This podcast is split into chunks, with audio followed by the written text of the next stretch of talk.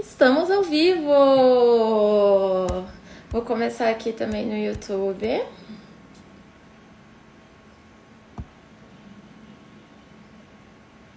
Beleza. E hoje, então, meu convidado é o João Viana.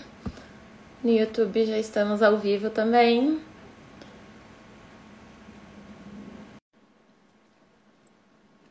Ai, ai, foi? Acho que ainda não. Aqui. Eita, que ficou muito perto de mim. Tá dando pra me ver, me ouvir? Tô conseguindo. Deixa eu arrumar aqui. É, você tá bem perto.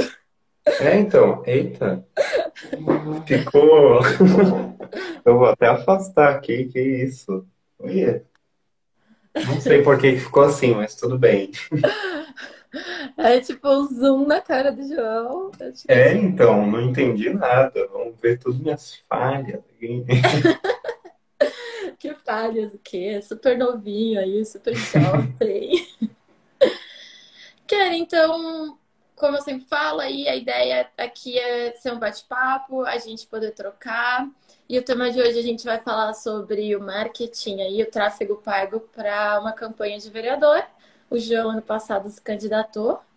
E aí, acho que para a gente começar, me conta aí o que, que te motivou a se candidatar a vereador. Você fala a sua idade antes de tudo, que eu sempre fico impressionada. o pessoal fica sempre meio chocado, né? Sim. É, não, mas eu, eu tenho 20 anos, eu decidi ser candidato, eu tinha 18 para 19, assim, porque eu nunca me senti representado na política, assim, acho que essa é a grande, a grande questão da coisa, né? Porque quando eu comecei a discutir política no ensino médio, tal, com o impeachment da Dilma, todo mundo tinha alguma opinião sobre as coisas, queria comentar e tal, eu decidi que eu queria primeiro estudar as coisas da política para antes querer formar algum tipo de opinião. Né? E aí, nessa de querer estudar antes, eu falei, poxa, tem uma coisa legal aí, sabe?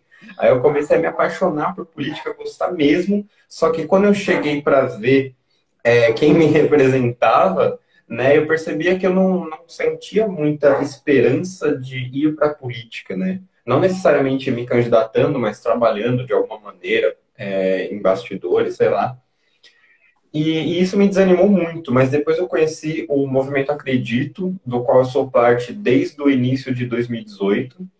E no Acredito eu aprendi que tem bastante gente boa trabalhando com política, que normalmente não é o que a gente vê, não, essas pessoas normalmente não viram manchete, né? Mas depois que você conhece, para mim, pelo menos, foi um divisor de águas para querer ser candidato e querer é, mostrar para mais pessoas que existem pessoas boas na política. Não é Como só não... acabava vendo, né? Assim, e... Exatamente. Como eu não tinha ninguém que eu que me fazia, eu me sentia representado aqui em São Bernardo, por exemplo, é, de todo mundo bom na política que eu conheci, eu falei, poxa, por que, que eu não posso ser essa pessoa, sabe? Depois eu comecei a estudar mais, comecei a ver que eu Naquela época, o, o vereador mais jovem da Câmara tinha, tipo, quase o dobro da minha idade. Se eu não me engano, era 39 anos. Eu falei, ah, bicho, é, vamos mudar isso aí, sabe? Entendi. E foi essa a grande, a grande motivação para eu ser candidato. Foi essa falta de representatividade mesmo, assim, né? Em essência. Entendi. É, mas você nunca se questionou, assim, por exemplo, de cara, será que eu não sou muito novo para isso? Porque você falou, o cara mais novo tinha 39 anos. Sim. Não teve nenhum é, Eu acho que não tanto, porque na política as pessoas fazem questão de reafirmar que você é muito novo. Então você nem, nem precisa se questionar, porque já estão questionando isso o tempo inteiro.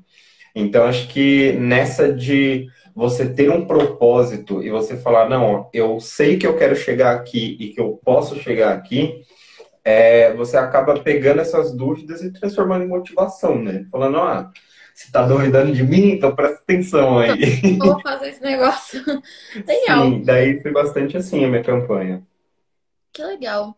É, e aí, entrando um pouquinho assim no tema, tipo, como que foi, como que você vê essa questão do marketing né, na campanha? É, no marketing no geral, independente se for uhum. online uhum. ou offline, É, e que diferença faz? Qual que é o papel? Você acha importante? Você não acha, assim, mais ou menos? Uhum. Meu, para mim, eu acho que o, o, marketing foi crucial, assim. É, eu já estava com uma ideia, pelo menos, de, de fazer uma campanha mais digital desde antes da pandemia, né? Quando eu tinha decidido me candidatar.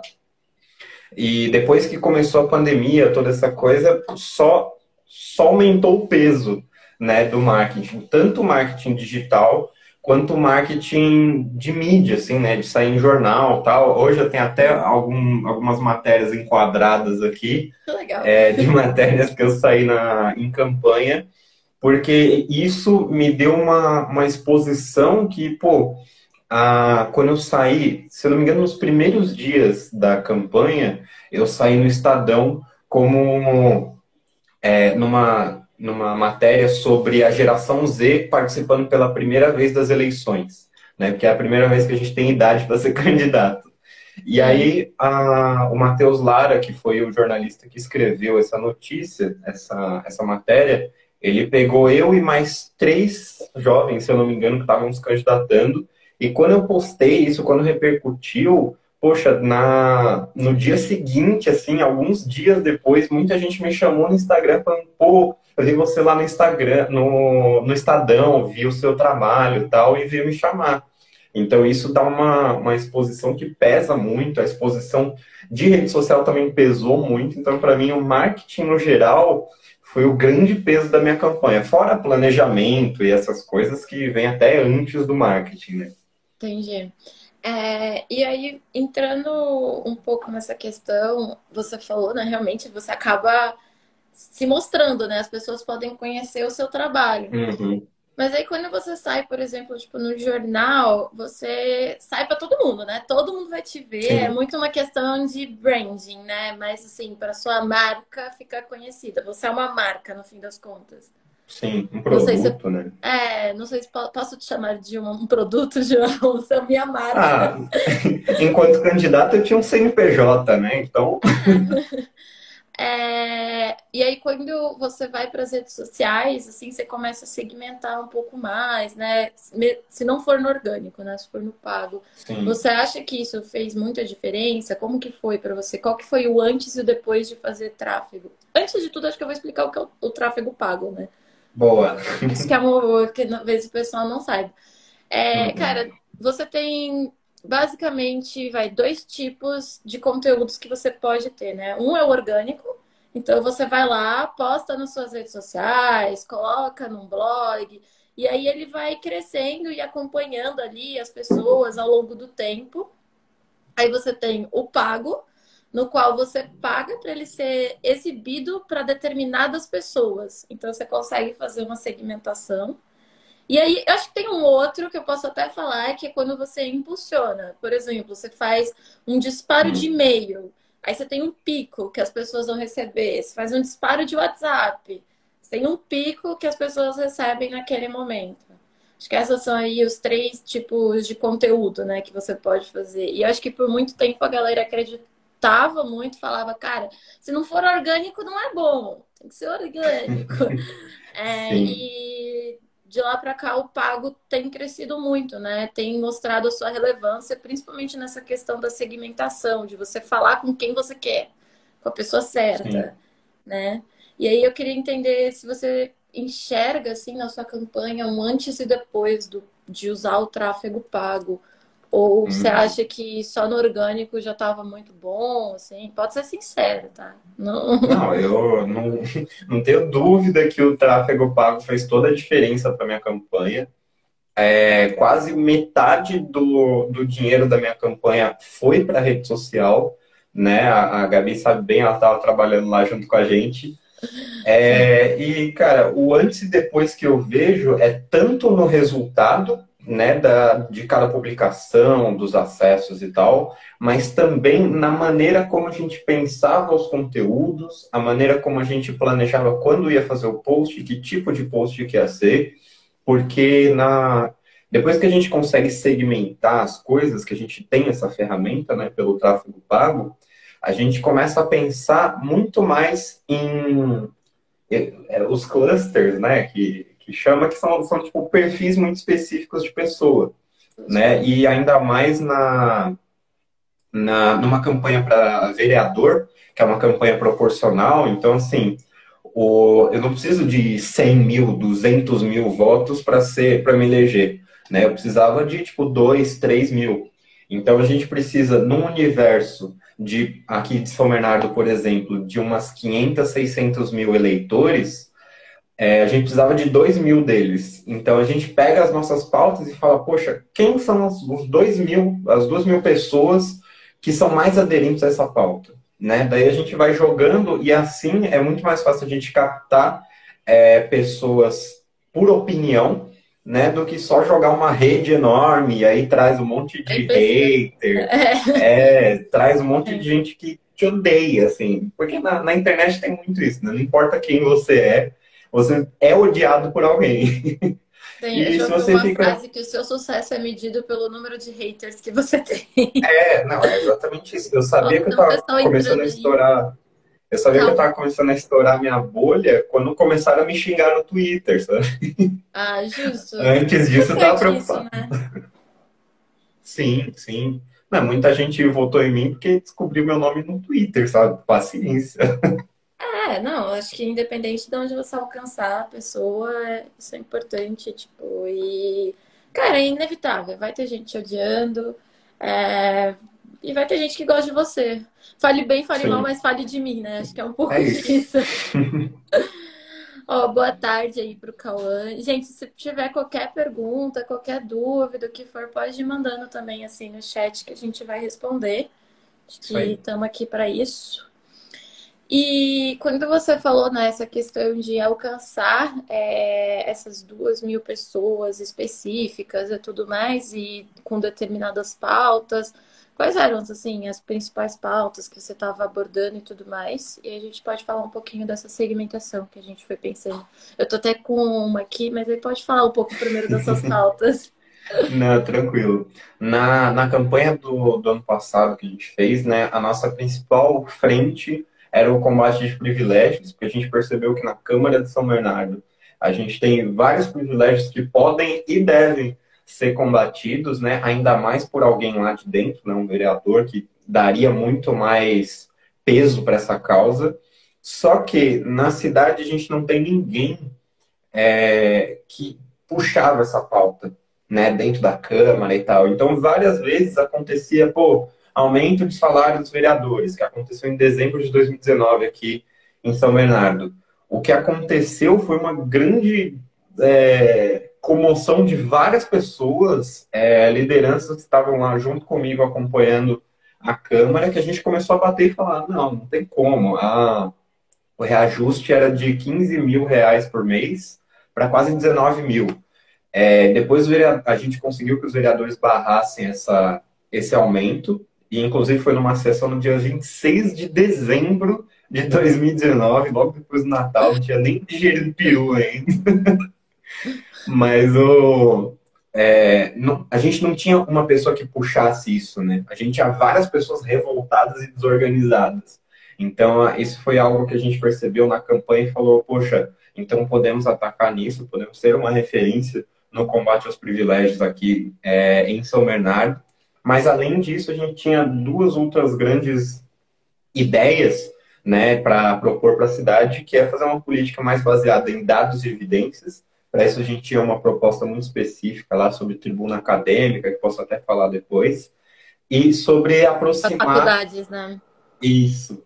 Que... E uma outra de aproximar representantes e representados. Né? Porque hoje, não só em São Bernardo, muita gente não, não sabe o que, que um vereador faz, o que, que ele pode, o que, que ele não pode fazer, é, se ele pode te ajudar, se ele não pode, né? Porque tem coisas, tipo, pô, se você vai num gabinete de um vereador pedir um emprego, tipo, tecnicamente ele não pode te dar um emprego só porque você pediu um emprego, sabe?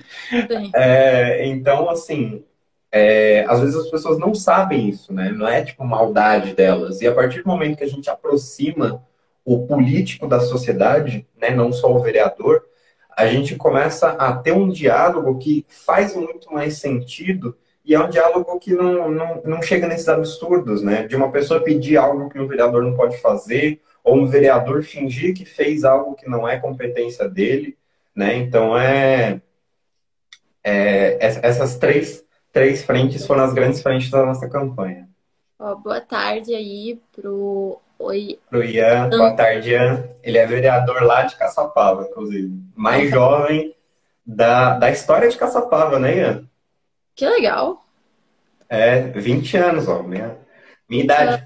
Vereador aí. Se tiver qualquer pergunta, pode soltar aí.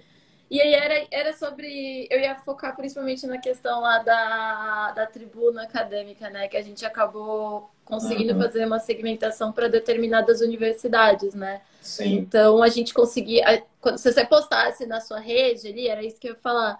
É, da história de Caçapava e do Vale da Paraíba. Da hora. Legal. Boa. É... E acabar que, tipo, você abranger um monte de gente que não ia estar interessado naquele assunto, né? E aí entra o poder do tráfego que você pode pegar Mas essa parte da conscientização é muito importante mesmo. É Sim. Eu ia é, na é... posição de vereador falando ainda lá. Mas aí era o que a gente estava falando era isso, a gente conseguiu segmentar e falar direto com quem era de determinadas universidades para tentar angariar, né, pegar aquele voto e falar a linguagem direta, né? Porque é aquele momento que a pessoa está na internet e fala: Ué, ele está falando comigo? e aí uhum. eu acho que isso é muito importante. É, então, né? O, principalmente nessa questão da tribuna acadêmica, né? Que explicando rapidinho o que, que é, é foi uma proposta que a gente fez para aliar as universidades e a Câmara, né? Porque tem muita pesquisa sendo feita nas universidades que pode virar política pública. Mas sem essa ponte entre as universidades e a Câmara, nunca vai acontecer isso. Né? E essa ponte, como ela não existe hoje, a nossa ideia é exatamente criar ela e dar um espaço para os universitários, para as pesquisas é, dentro da, da Câmara. Então, pô, o que, que a gente pensou? Ah, quem é diretamente impactado por isso são os universitários, os pesquisadores de graduação, pós-graduação, etc. Então, são essas pessoas que a gente quer atingir. A gente mapeou todas as faculdades e universidades de São Bernardo, se não me engano, são, deram umas 11 por aí. E a gente gravou, selecionou algumas das principais, né, que tinham mais a ver com a minha trajetória, com o perfil de pessoa que gosta de mim e tal. E a gente gravou vídeos específicos para as pessoas daquelas faculdades. E aí, quando a gente foi fazer o tráfego pago dessa, dessas publicações, a gente impulsionou diretamente para quem era daquelas faculdades. É. Eu lembro, a gente também tentou segmentar para quem que era só de São Bernardo, né? Para a gente tentar filtrar Sim. as pessoas que acabam. Porque acaba que vem gente de outras cidades, né? Também estudar uhum. nessas faculdades. Então. Sim. É, exatamente. Ainda mais uma, uma campanha municipal, né? Não adianta uma pessoa de, sei lá, outro estado, outro município, essa pessoa te ama mas ela nunca vai votar em você, porque não pode, né? Eu, eu não pude votar é, então. Fazer o quê? Pois é. Pois é. Ah, não pude fazer o quê? é, então, daí a, a grande questão era também, é, pelo menos, centralizar as publicações para São Bernardo, né? Para a gente não Sim. ficar vazando posts para outra, outras cidades, né? cidades. É, é tem a, questão do branding, né? Que eu acho que acaba ajudando, mas eu acho que momento de campanha não vale a pena. Talvez acho que em outro momento pode valer a pena, né? Uhum. Mas uhum. na campanha mesmo. É, cara, eu vou só dar uma lida aqui nos comentários. O Ian falou que ontem Sim. postou uma foto comendo uma pizza e uma mulher me ligou pedindo uma pizza de presente, porque ela estava com vontade. Ó, oh, tava sendo é, então. acessível, ela tinha seu telefone. Oh. o que é ser vereador, né? O que é ser vereador? É... Sim, alguém fez uma pergunta aqui que eu não estou enxergando. Tenho uma direito. dúvida para o João. A questão de destinar uma parte da sua verba é uma coisa entre os outros vereadores, ou por você ser da geração Z, você viu essa oportunidade e se aproveitou? Como assim? Destinar uma parte da verba para a questão. Ah, para o tráfego pago. Para o tráfego. Ah, tá, tá. Sim. Então, como que é? é eu acho que é eu destinar uma, uma verba maior, né, uma porcentagem maior do, do dinheiro da minha campanha para tráfego pago. Acho que foi essa a pergunta Sim. É, é... tinha um lado também da de estamos em pandemia, né? Mas fora a pandemia, é, vamos abstrair sim. este momento. O que, que você acha? É, a gente corta, corta, assim, no... É. É, eu acho que tem, tem um peso, sim, por eu ser da geração Z, porque é, eu conheci muitos candidatos que é, eram de outras gerações, né? E às vezes o cara não sabia muito bem mexer com a coisa, não, não sabe fazer post direito, não entende as próprias plataformas, né? Facebook, Instagram, Twitter, etc. É, e aí, essa pessoa, se ela não sabe mexer com aquilo, ela precisa pagar alguém que sabe né, na campanha. Então já tem esse gasto a mais. Se o, o candidato não acha que vale a pena, ele não vai pagar essa pessoa, então ele não vai nem conseguir investir no, no tráfego pago. Né? Então, acho que tem um pouco, sim, esse peso é, da geração, mas eu acho que o peso maior é do, do momento. Né? Você fazer campanha em 2020 não tem como ser sem nenhum investimento em tráfego, em impulsionamento de rede social, é, em gestão de redes sociais, né? É, eu, eu acho falar que... isso, acho que tem uma diferença aí, você falou de pagar, você tem a pessoa que faz o social media, que vai cuidar, e eu acho que postar, ter conteúdo é importante, é muito importante, não é um essencial, mas é importante, né? E você uhum. tem a uhum. pessoa que faz o tráfego, o gestor de tráfego, né? E... Sim, que é quem sabe entregar esse conteúdo, né, para as pessoas é, certas. Para as pessoas certas, ele vai acabar é, usando, fazendo anúncio na internet, né? E aí tem um pouco disso. A principal diferença ali, qual que é a diferença de você fazer um jingle na TV, sei lá, e fazer alguma hum. coisa online? É isso, cara. Você põe um negócio na TV, você vai alcançar uma grande porcentagem das pessoas mas é aquilo, assim, e normalmente a pessoa nem quer ver, né? Eu ficava de saco. Quando eu via TV, hoje eu não vejo mais.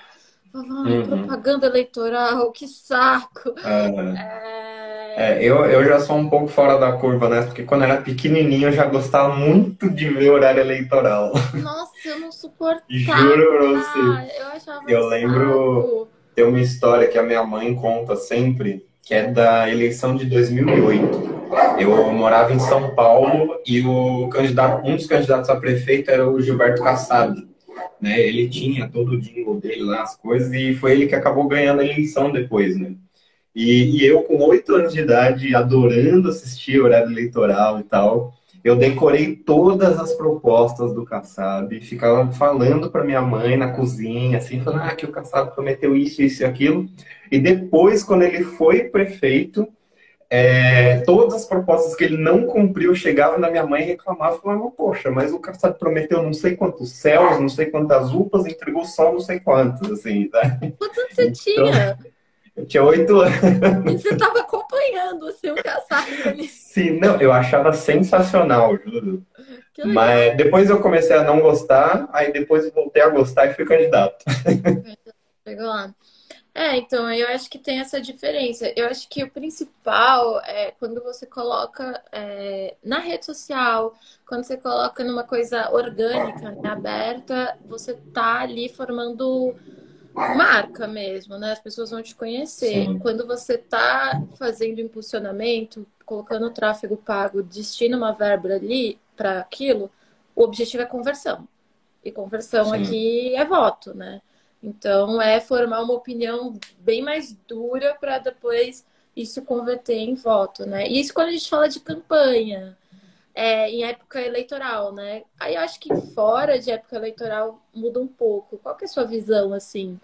É, a gente está em ano não eleitoral. O que, que você entende? Qual que é a sua visão do que pode ser feito? É, eu acho que fora do ano eleitoral, principalmente para quem não está é, eleito, né? Porque quem está eleito tem que estar tá preocupado com o seu mandato, né? Mas se você está com fora do ano eleitoral, acho que o, o tráfego pago, o, o, a principal função dele, talvez seja você montar a base que você quer ter para defender aquilo que você quer defender. Né? Então você tem que ter muita clareza do que, que você quer defender, quem é você, por que, que você quer defender isso, todas essas coisas. Depois você avança para um próximo passo que é o, o tráfego pago e vai olhar, tá? Quem são as pessoas que gostam dessa pauta, quem são as, essas pessoas que são sensíveis a essa pauta. Então, sei lá, se eu quero falar de mobilidade, é, eu preciso falar com alguém que pega ônibus, ou com alguém que anda de carro, alguém que anda de bicicleta, etc, etc, dependendo de, de como você quer abordar a, a, a questão de mobilidade urbana. Né? Se você quer falar de, de moradia, de moradia popular, todas essas coisas, não adianta você conversar com alguém que tem casa própria desde não sei quanto tempo, num bairro bacana da cidade e tal. Né? Você tem que encontrar as pessoas que dependem de moradia popular, pra, até para conhecer a realidade delas. Né? Também não adianta você é, falar de algo que você não viveu e tal. Sim. Então, acho que a, a grande questão do tráfego pago em, em ano ímpar, né, ano fora de, fora das eleições é exatamente você montar a base que você quer ter. Porque isso vai mudando, né? Você não vai ter sempre a mesma base. Por mais que tenha pessoas que gostam de você e que vão te acompanhar ao longo dos anos e tal, tem muita gente que vai chegar, vai gostar muito de você durante um ano, dois anos, depois você vai fazer alguma coisa que ela ficou puta e não gosta mais de você, aí ela sai e tal. E paciência, né? Tipo, a política é assim, não tem como a gente ir agradando todo mundo e continuar agradando ela ao longo do tempo. Né? Então, como a sua base está sempre mudando, você tem que saber qual é a base que você quer, e eu acho que o tráfego pago é, é importante para você construir ela. É, construindo, sim. É, acho que até para quem está em mandato. Porque aí você pode ir sim. trabalhando, mostrando o que você está fazendo e tudo mais. Só não pode pedir voto. Tem que tomar cuidado é. com isso. Mas quem pede voto fora de ano eleitoral, né? pois é. Ninguém nem tá pensando é. na eleição. Mas é. Não, normalmente as pessoas nem lembram quem elas votaram no ano passado, imagina. É, tipo... Pedir voto agora para o ano. para daqui quatro anos. Quer, mas só falar uma coisa, é... eu já vi, eu vi uma vez um deputado que era pauta principalmente para policial, sabe? E eu uhum. fiquei acompanhando os anúncios, vendo, tipo, ele fazia anúncios para policiais, para quem era das Forças Armadas, e anúncios para o grande público, assim, sabe? Então ele Sim. mudava um pouco a forma como ele falava nos vídeos, dependendo de quem ele estava abordando. Eu acho que é isso aí que você estava falando, acho que essa é a diferença. Mesmo Sim. a questão da mobilidade urbana, por exemplo, você tem que falar ali com quem necessita, mas você também pode falar com o grande público. Só que a forma, né, como você fala, vai ser diferente. Sim. É, vai mudar. Eu acho que tem muito da, das especificidades, né? Então, por exemplo, se eu quero falar com alguém, sei lá, minha pauta é mobilidade urbana. Eu quero falar com alguém que anda de carro. Essa pessoa tem um carro, ela usa para trabalhar, usa para passear no fim de semana, tal. É, eu vou falar, sei lá, de buracos nas ruas, que é um negócio que a pessoa é muito sensível e tal. Mas se a pessoa costuma andar de ônibus, o, o, principal problema dela não é o buraco na rua. O principal problema dela é que ela está 40 minutos no ponto e não chegou o ônibus dela ainda. Sim. Só que se eu for falar da demora dos ônibus no ponto de ônibus para a pessoa que está andando de carro, ela não está nem aí, ela nem sabe que demora 40 minutos no ponto. Né? Já então... tem uma ideia agora para fazer. É, no Facebook a gente pode pôr um pin, né? A gente podia começar a pegar os locais onde tem ponto de ônibus e colocar pins nos é, pontos então... de ônibus e fazer anúncio para quem está no ponto de ônibus. Exatamente. Vou guardar isso daí que a gente pode usar. É, é o tráfego, é, é a, fala, a segmentação. Você está aí esperando o seu ônibus, ele não chegou. Você está irritado. É. Coloca pessoa... um QR Code assim para um vídeo. Dá para fazer isso. Aí vai aparecer, a pessoa tá lá no Facebook e fala, sim, eu tô no ponto de ônibus. Uhum. é, então, essa acho que é a grande questão de você saber segmentar o seu público, né? É você pegar aquilo que é mais aderente para ele, e se você pega aquilo que é mais aderente para ele naquele momento, que é o, caso do ponto de ônibus, por exemplo, porra, uh, você tá quase entrando numa, na sala com a pessoa e conversando direto com ela. Né? E isso, na política, ainda eu acho que faz toda a diferença, porque as pessoas estão acostumadas a olhar o político de baixo para cima, né? Como se o político fosse, nossa, de outra classe, inatingível, é. não sei o quê. Mas ele é uma pessoa normal, sabe? Se eu tivesse eleito, eu, eu ainda seria o João, sabe? Sim. Então, a, a, é que as pessoas às vezes conhecem os políticos depois que eles já são políticos, e aí começa a ter toda aquela coisa de, ah, ele não é uma pessoa comum, ele é um político. Ele é, não sei o quê. Né? E quando a gente consegue conversar com as pessoas é, olho no olho, quase, né? Tipo, colocar o, o candidato e o eleitor no mesmo patamar, você, você consegue muito mais aderência com a pessoa, né? Você consegue conversar de igual para igual, né? Que eu acho que essa é uma grande questão também na, em campanhas. Total, faz sentido. É, e, cara, falando um pouquinho, assim, de ações presenciais, como que foi para você, né? Que era, assim, que era não, é um marketing, é uma forma de marketing. Como Sim. você lidou com isso e ainda tendo uma pandemia rolando? Sim, não, foi a, uma dificuldade enorme. A gente ficou muito tempo pensando como que a gente ia atuar presencialmente, né? Porque é, a gente estava numa pandemia, ainda estamos, né? E, então não tinha como a gente fazer uma frente muito forte de, de conteúdo presencial, né? Marcar uma reunião imensa num lugar fechado e não sei o quê. É, mas também não tem como a gente fazer eleição só online. Né? Tipo, a pessoa ela nunca olhou para você, ela nunca encostou em você, nunca te cumprimentou e tal.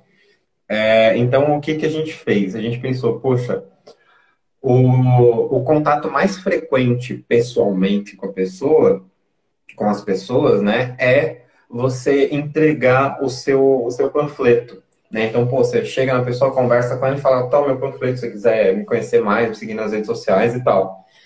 É, só que se a gente conseguisse segmentar o panfleto presencialmente, essa seria a grande chave da nossa campanha. Né? Eu peguei até aqui o, um kitzinho que a gente fez, que é esse aqui, eu, eu trouxe aqui para todo mundo ver, eu não sei se vai caber tudo, mas é um, um envelope grandão com a identidade da nossa campanha tal, né? Aqui tá, tá um, um negócio padrão, mas eu normalmente escrevi à mão é, para cada pessoa que eu ia entregar esse kit. Dentro desse kit tinha tipo, todos os materiais da nossa campanha aqui dentro. Não sei se dá para ver, mas tinha, pô, é, adesivo, panfleto, todas essas coisas. E, e para a pessoa receber um kit desse na casa dela, ela podia preencher um formulário que estava nas minhas redes sociais. Ela preenchia o nome, o nome dela, a idade, o, o gênero, se ela queria é, ou não responder essa e tal, e colocava quando que é bom para ela a gente ir até a casa dela e o endereço dela. Daí ela recebia lá um kit com uma dedicatóriazinha que eu mesmo escrevia com todos os materiais da nossa campanha. E isso, como a gente segmentou né, essa, essa entrega de panfletos, digamos assim, a gente conseguiu uma aderência muito maior. Então, é, foi totalmente diferente é, a gente entregar esses kits do que panfletar na rua. Porque você panfleta na rua, você gasta 100 panfletos para 100 pessoas e, sei lá, duas delas não jogaram fora, sabe? Sim. Então. E fica tudo sujo. É, é, exatamente. Suja a rua, é uma, é uma tristeza. Só que quando a gente chega na casa da pessoa com um kit personalizado com o nome dela, o endereço dela, uma dedicatória para ela, é, com todos os materiais da nossa campanha e porque ela pediu, né, a gente tem, em vez de uma de uma fração do número de kits se transformando de, em voto, a gente tem uma multiplicação, né? Então, cada kit podia dar três, quatro, cinco votos, porque a gente está entregando numa casa em que a pessoa ela vai ter o kit, ela vai, pô, chegou um, um político na casa dela, entregou um envelope cheio de coisa para ela. As pessoas que moram com essa pessoa vão saber o que é aquilo, consequentemente vão conhecer esse político né? E a gente colocou até na no envelope aqui para a pessoa. Esse aqui é o Joãozinho, o mascotinho da nossa campanha. a gente colocou para a pessoa postar. Eu acho que deve estar invertido, né? Mas é, é para gente. Pra... Mas ler, porque eu também não consigo ler. Poste isso. É, é poste sua... isso no seu story, marcando e aí o meu, o meu perfil.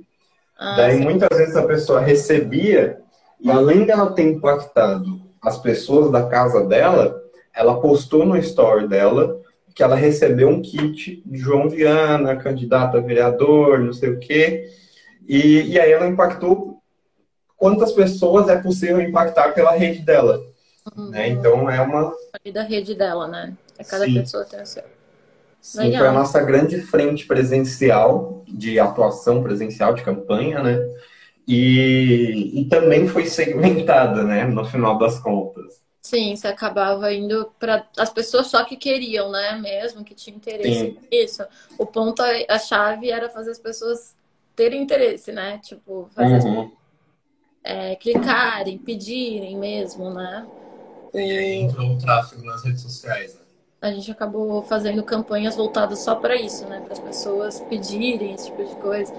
Cara, uma coisa que eu fico me perguntando sempre, assim, fico me questionando, as pessoas hoje em dia têm muito. Não sei se a palavra é ranço, sei lá. Eles querem distância mesmo, né, de política. E eu sempre fico, tipo, pô, velho. É, é que eu, eu gosto, né? Então, pra mim é um pouco diferente. Meu feed aparece bastante coisa sobre isso. Mas para quem não gosta, a pessoa acaba pulando, fala, o que, que é isso? Tanto faz, né? E aí, como que você acha, o que, que você fez, assim, pra gente conseguir, para contornar, né, esse, é, essa não aderência das pessoas à política? Porque a gente acabou segmentando muito para quem gosta, para quem quer, para quem já estava participando, né? Até porque a gente estava gastando dinheiro com isso e é o que eu falei, quando a gente, no tráfico principal, é conversão, né? A gente precisa converter. Mas e aí quando você não tem esse objetivo, assim, o que você acabou fazendo para aproximar a população a gostar da política, se aproximar é, disso? É, além da, da questão do tráfego, da segmentação toda, né, que aí a gente pegava as pessoas que gostavam mais de política, ou pelo menos das é. nossas pautas, a gente usou bastante de meme, sabe? Uns posts mais simples para realmente simplificar a política e, a, e o meu post chegar no, no feed daquela pessoa e ela falar, poxa, não, não é um conteúdo chato, não é um conteúdo denso, né? é um conteúdo que ela consegue consumir, e eu acho que esse talvez também seja um, uma dificuldade da política em si. Porque a política ela é difícil, ela é densa, ela tem muitos ritos, muitas regras, é, você tem que conhecer muita coisa, né? muitas pessoas, cargos, enfim. É, então, a política ela, ela, é chata, sabe? E quando você fica enfiando uma coisa chata numa pessoa que acha que é chato, né? É, você cria realmente uma aversão, né? Você faz com que aquela pessoa veja, ah, é de política, então eu não quero. Já aconteceu comigo, uma vez eu fui é, panfletar, porque a gente também fez algumas, alguns dias de panfletaço, né? Eu fui entregar um panfleto para um cara, falei, oi, tudo bem, meu nome é João, sou o candidato mais jovem de São Bernardo, não sei o quê, você quer conhecer minhas, minhas ideias, esse tipo de coisa? Ele falou, é político? Falei, é, eu sou candidato, não sei o quê. Ele falou, então não quero. E me cortou assim e foi embora. E, tipo, não, não quis saber se eu era um político bom, se eu era ruim, se era, sabe? Então é, é um pouco também da, da dificuldade de se falar sobre política. Só que quando a gente consegue simplificar a política, as pessoas até acabam gostando. Eu conheço muita gente que, até eu, né? Eu, depois daquele episódio com o Kassab. Eu falei isso, João, você tinha. Você via coisa com oito anos, não vai falar. É, não, eu era meio doido.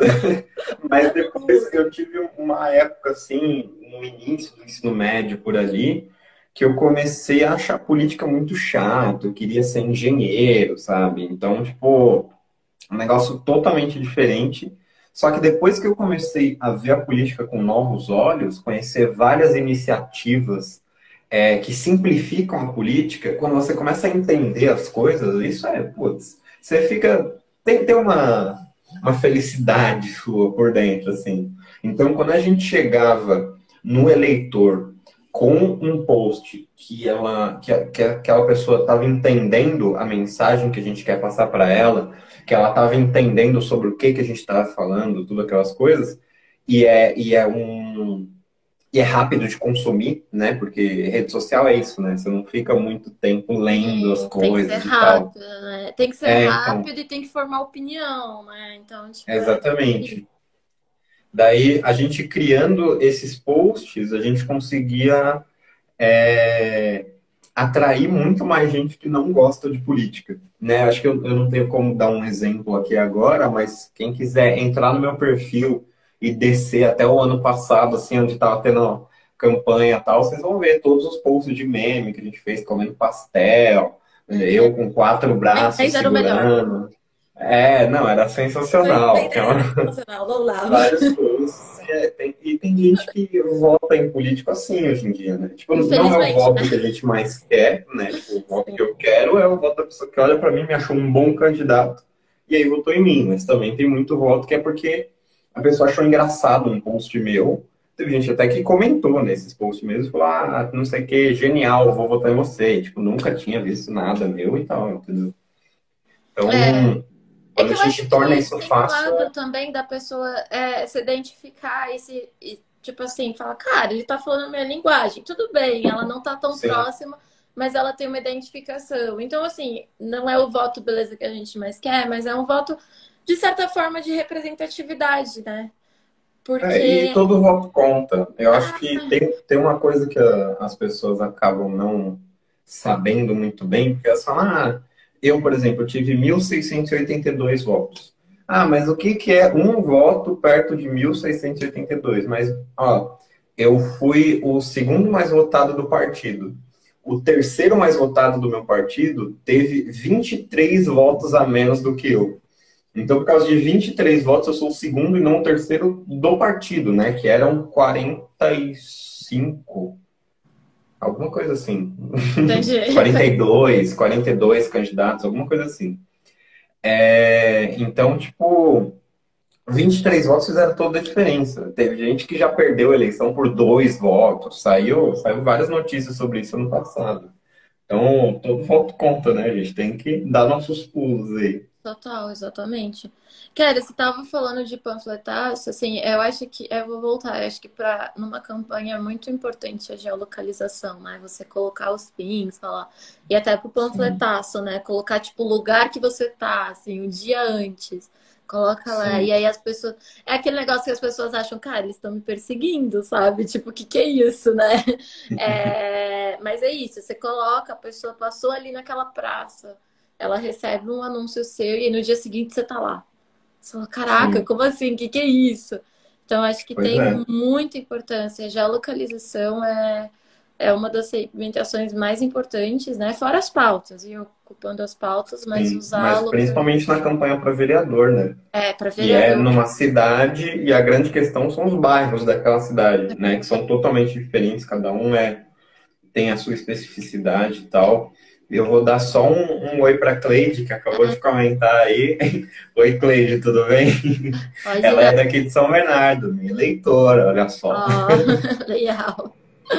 É, tem outras pessoas, Pri Rocha, é, tem umas pessoas aí entrando. Ai, meu Deus, bati na mesa, quase caiu meu celular. É. Mas aí eu. Ah, eu acho que é um pouquinho disso, assim. Você tem alguma dúvida, alguma coisa falar sobre marketing? Se quiser aí, tamo. É, acho que é, a gente passou bem a, a, grande questão, talvez, do tráfego, que é segmentar uh, as ideias, né? Segmentar é, as vontades e buscar a pessoa que você quer. E, e, eu acho que uma, uma e falar, um né, importante... com ela, eu acho que é isso também, tipo, sim, quando você sim, segmenta, então mais... faz um negócio de específico para a pessoa. Sim, né? conversar o mais próximo possível, né? Mas eu acho que uma, uma coisa que faltou talvez um pouco a gente ter falado é do profissional que faz isso, né? E aí eu acho que você talvez seja a mais indicada para falar sobre isso, mas é que não adianta, né? Eu, por exemplo, antes da da Gabi entrar para minha equipe de campanha, era eu que estava fazendo os impulsionamentos das minhas redes e tal. E a diferença que fez o impulsionamento que eu estava fazendo o impulsionamento que a Gabi fez foi assim, de outro mundo, sabe? Então, você ter, tipo, não fazer as coisas de qualquer jeito, acho que é, é uma grande questão e o profissional disso é, quem é, faz toda a diferença. O, o, Facebook, o Google, eles dão uma. O Google nem tanto, o Google não gosta muito de ajudar, não. Mas o Facebook gosta. E ele tem um botão, né, na sua página, impulsionar ali, quando você coloca um push. Sim. Mas aquilo não é a maneira mais eficiente de você fazer, tem muitas limitações. A melhor forma é utilizando o gerenciador de anúncios, você entra lá. E eu acho que é isso a principal diferença, assim. É, uhum. E eu acho que é o que você está estudando, né? Você como Tipo, por exemplo, eu tô, cara, todos os dias aqui estudando, vendo, pegando ideias. Eu já tive ideias aqui, olha, pro ponto de ônibus, me aguarde. Olha só. Que a gente vai é, fazendo e olhando. E você tinha outras preocupações, né, também. Eu acho que é um pouco disso, uhum. assim, é dividir um pouco, né? E aí você consegue olhar para tudo. Mas sim, tem um sim. profissional por trás de colocar anúncio na sua frente. E quando Nossa, a gente. Você acha que você está sendo perseguido, não é que você está sendo perseguido. Tem um negócio chamado Pixel. E a gente instala esse pixel sim. e aí ele, ele vai rastreando tudo que você faz, assim. Então, não é que você está sendo perseguida, é que o pixel está rastreando o que você está fazendo na internet e aí a gente consegue voltar em você, mostrar um anúncio. E era uma coisa que a gente fazia, né? Para quem entrava no site, Sim. a gente ficava fazendo remarketing para a pessoa pedir o kit depois, por exemplo. Sim, é, tem vários cálculos né, no, no marketing político que eu não, não vou lembrar agora, mas de tipo, quantas vezes uma pessoa precisa ser impactada pela sua campanha para ela votar em você? Né? Então é, era um negócio assim de tipo oito vezes. Então ela tem que ser impactada com o kit, depois ela tem que ver você no, no Google, aí acessar o seu site, aí vir uma publicação sua no Facebook, essas coisas e tal, ou alguém próximo dela compartilhar um post seu, tudo mais, para aí sim isso virar um voto. Um voto é. Né? Então é, não, adianta só ver um post uma vez. Na política é um pouco disso, assim, eu trabalho com trabalho já com alguns outros segmentos, e aí a gente tem um negócio que é o ROI, né? Que é o retorno sobre investimento. E você calcula em cima de um voto, de um voto não, olha isso, em cima de uma venda. Você consegue fazer uma venda, você calcula ali. Na política não tem muito isso, né? Tipo, Sim. não tem como você medir o voto depois, né? Tipo, essa é. pessoa viu meu anúncio e tudo mais. Então você acaba indo por essas estimativas mesmo. Sim, é, é então, é muito, é muito você enxergar o, o cenário daquela eleição, né? Porque toda, toda eleição, se você for ver, ela tem uma, uma onda, né? Então, aquilo que mais deu certo naquele ano, naquela eleição. Então, sei lá, em 2016, a gente teve a onda do pessoal outsider, né? Que foi, tipo, o Dória, candidato a prefeito em São Paulo, que ele era a representação daquilo. Então, se você é a representação da onda que está acontecendo naquela eleição, as suas chances de ganhar a eleição são enormes. Daí, depois, em 2018, esse outsider não era exatamente um outsider estilo Dória, era mais um, um outsider meio voto de protesto. Que aí o Bolsonaro era exatamente essa pessoa é, e foi eleito.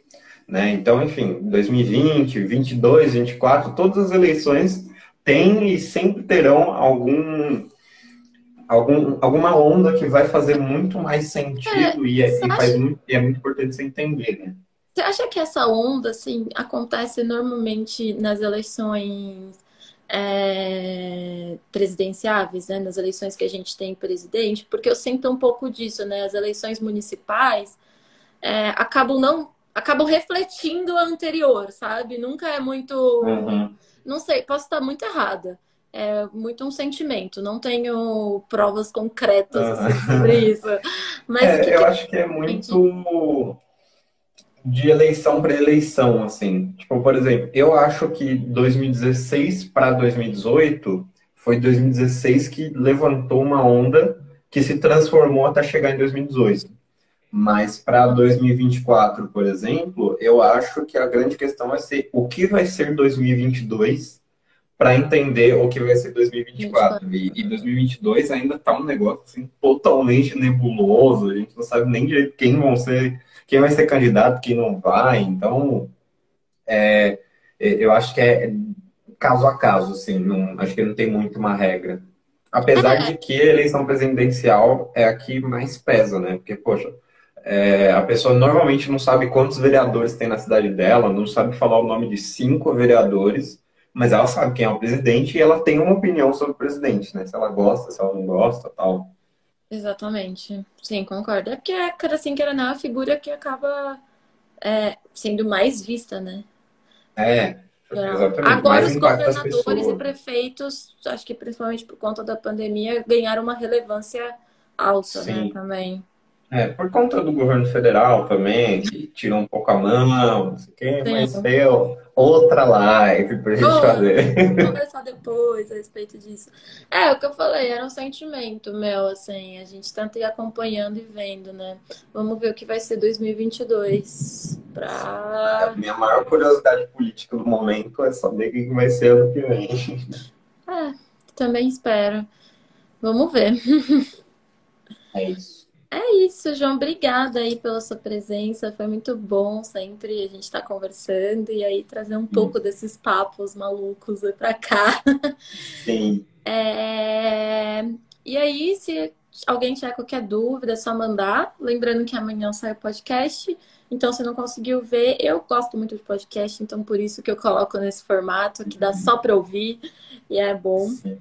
E é isso. É, eu comecei a me apaixonar por podcast recentemente, assim. Tem. Eu, eu não saio mais de casa sem ouvir coisas, né? Então, ou eu tô ouvindo alguma música, ou eu tô ouvindo algum podcast que também é a sensação do momento, né? Eu gosto de ouvir o podcast ou entrar no Clubhouse ultimamente, aí ficar ouvindo ali, uhum. papo no Clubhouse, que eu acho gostoso também, acho legal. É bom. Acho que é isso. Então, muito obrigada e até a próxima. Até, obrigado, Gabi. Aqui. Também.